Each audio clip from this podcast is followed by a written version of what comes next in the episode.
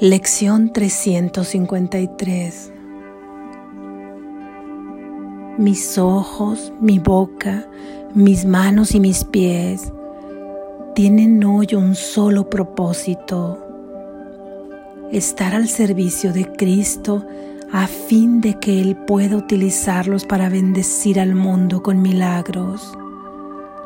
Mis ojos, mi boca, mis manos y mis pies tienen hoy un solo propósito, estar al servicio de Cristo a fin de que Él pueda utilizarlos para bendecir al mundo con milagros.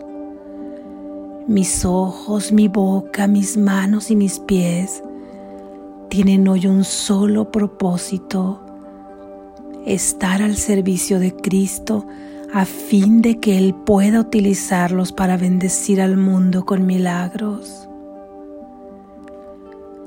Padre, hoy le entrego a Cristo todo lo que es mío para que Él lo utilice de la manera que sea más beneficiosa para el propósito que comparto con Él. Nada es exclusivamente mío, pues Él y yo nos hemos unido en un propósito común. De este modo, el aprendizaje casi ha llegado a su señalado fin. Por un tiempo colaboraré con Él en el logro de su propósito. Luego me fundiré en mi identidad y reconoceré que Cristo no es sino mi ser. Así es. Amén. Reflexión. Para unirnos a la empresa de colaboración con Cristo y por lo tanto con Dios, solo requerimos el deseo más honesto de hacerlo, ya que esa honestidad consiste en reconocer que estamos dispuestos a perdonar, ya que hemos comprendido que el no perdonar no tiene otra consecuencia más que el sufrimiento.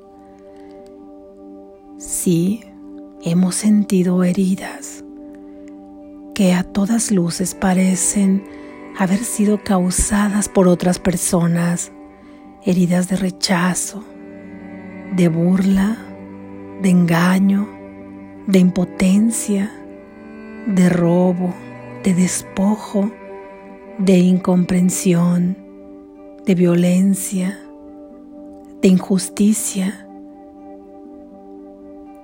y más que otras tantas emociones podría mencionar, muchas, muchas más. Tú te identificarás al igual que yo con las propias. Jesús nos dice que no importa cuáles sean estas, tienen todas la misma causa, una percepción falsa que comienza con creer que todo me lo están haciendo y que yo reacciono lógicamente con ira y con sufrimiento ante esas acciones. Posteriormente, de percibir falsamente, seguimos en sufrimiento porque no nos atrevemos a cuestionar lo que vivimos como una realidad, cuestionarlo preguntándonos, ¿y si existiera la posibilidad de que nadie afuera me esté haciendo nada? ¿Y si fuera la materialización allá afuera de mi propio sistema de pensamiento, de la concepción que tengo del mundo y de la concepción que tengo de mí mismo, de mí misma. Consecuentemente, al no cuestionarnos lo anterior, seguimos en sufrimiento por la falta de perdón. ¿Qué perdono? ¿Todo lo que me han hecho? Como si nada hubiera ocurrido o, lo que le han hecho a mis seres queridos y libero del castigo a quienes fueron culpables de ello. Estas parecen ser unas justificadas razones para no perdonar. Y hasta cabría la posibilidad de sentir culpa si perdono. ¿No es así?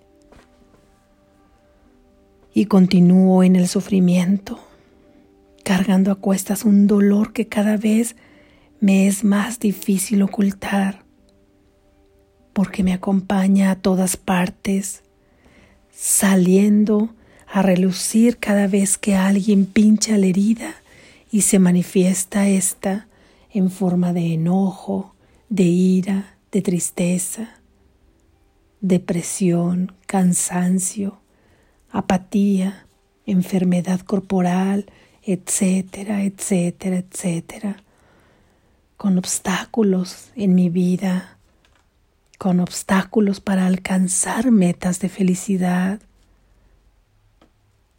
querido mío, querida mía, ¿cuál es la ganancia? ¿Cuál es la satisfacción en todo ello? Si tú también, al igual que el culpable, estás prisionero, estás prisionera, si perdonas, te liberas tú, te liberas tú. Y liberas al personaje que creíste te dañó. Y al ser liberado de esa personalidad que lo culpa, ya no podría hacer daño a otras personas a través de los actos surgidos de la misma frecuencia que tenía cuando se encontró contigo y tu pensamiento del sueño, de la concepción que tenías del mundo y de ti misma en ese momento y de ti mismo en ese momento. Entonces, una percepción falsa donde hay pecadores o culpables, una falta de cuestionamiento ante esa percepción y no perdonar nos han llevado al sufrimiento. Hoy Jesús nos invita a que le entreguemos en plena confianza nuestros ojos, porque ahí está la falsedad de lo que creemos ver. Que le entreguemos nuestra boca, porque de ahí emanan las palabras de falsedad o de verdad. Y además, también refleja nuestros pensamientos al enunciarlos y las mismas destruyen o edifican y que le entreguemos nuestras manos que representan nuestro hacer de cada día, lo que nos aleja a Él o nos acerca a Él. El hacer del odio o del amor, que le entreguemos nuestros pies que representa nuestro caminar por este mundo sin sentido o con propósito. Si estás dispuesto a cuestionar tu falsa percepción y a perdonar y por lo tanto dejar de sufrir y vivir en un sueño feliz dentro de un sueño feliz con quienes amas, o vivir el cielo en la tierra, entonces ya estás dentro de la empresa de colaboración con Dios, misma que en la medida que asciendes, cada vez más tienes la certeza de saber quién eres, tienes felicidad perfecta, un cuerpo perfectamente sano, una libertad indescriptible, la contemplación de una belleza inigualable que alegrará las fibras enteras de tu corazón, la seguridad de saber cómo y a dónde conducirte, una protección todo abarcadora y la seguridad de estar a salvo permanentemente, solo por mencionar algunas cosas. y ser colaborador en la medida que avanzas. Eso sucederá que serás además un maestro de igual calibre a Jesús. Esto dicho en el texto del libro. Y mira, ni siquiera requieres cómo hacer para perdonar. El Espíritu Santo lo hará por ti. Solo tienes que manifestarle tu deseo de hacerlo. Decirle en tus palabras, como te sientas cómodo, como te sientas cómoda. Como ejemplo, decirle, Espíritu Santo, mi deseo es perdonar a... Y dices el nombre, porque he creído que mencionas lo que crees o lo que en ese momento te parece que realmente te lo ha hecho. O bien una situación, Espíritu Santo, deseo perdonar esta situación en la que creo verme como o sentir como. Y de alguna manera, si no lo puedes hacer de manera pronta, en cuanto te sea posible hacerlo, simplemente llamar a tu Padre y expresar, Padre, mi deseo es perdonar. Y aún si quisieras sentir el deseo de perdonar porque ni siquiera has tenido ahora el deseo de hacerlo, podrás decirle, Espíritu Santo, quiero desear perdonar a y mencionas el nombre porque he creído que, y así también con cualquier situación, mas requieres actuar en consecuencia, mostrando tu deseo en todo momento, mostrando que tu deseo es honesto, que tu deseo de desear también es sincero y actuar en todo momento en consecuencia. ¿Sería esto una manera, por ejemplo, que en cada oportunidad que se te presente para odiar, prefieras perdonar o pedir tu deseo de perdonar?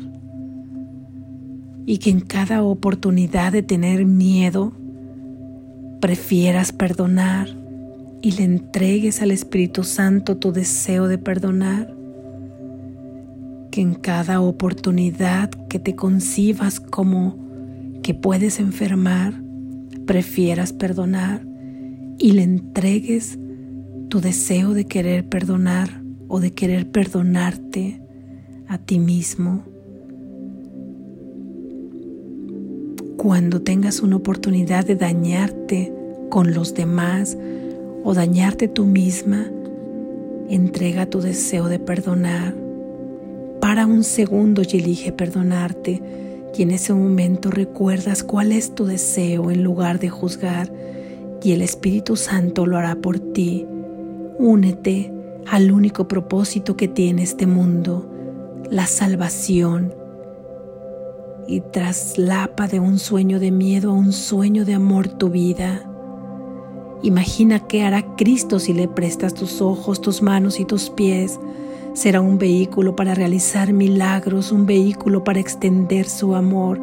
Y nada es ahora tuyo, ahora pertenece a la verdad en el propósito al que has sido unido, en la alianza con Dios y por lo tanto con tu felicidad. Despierta, estás a salvo.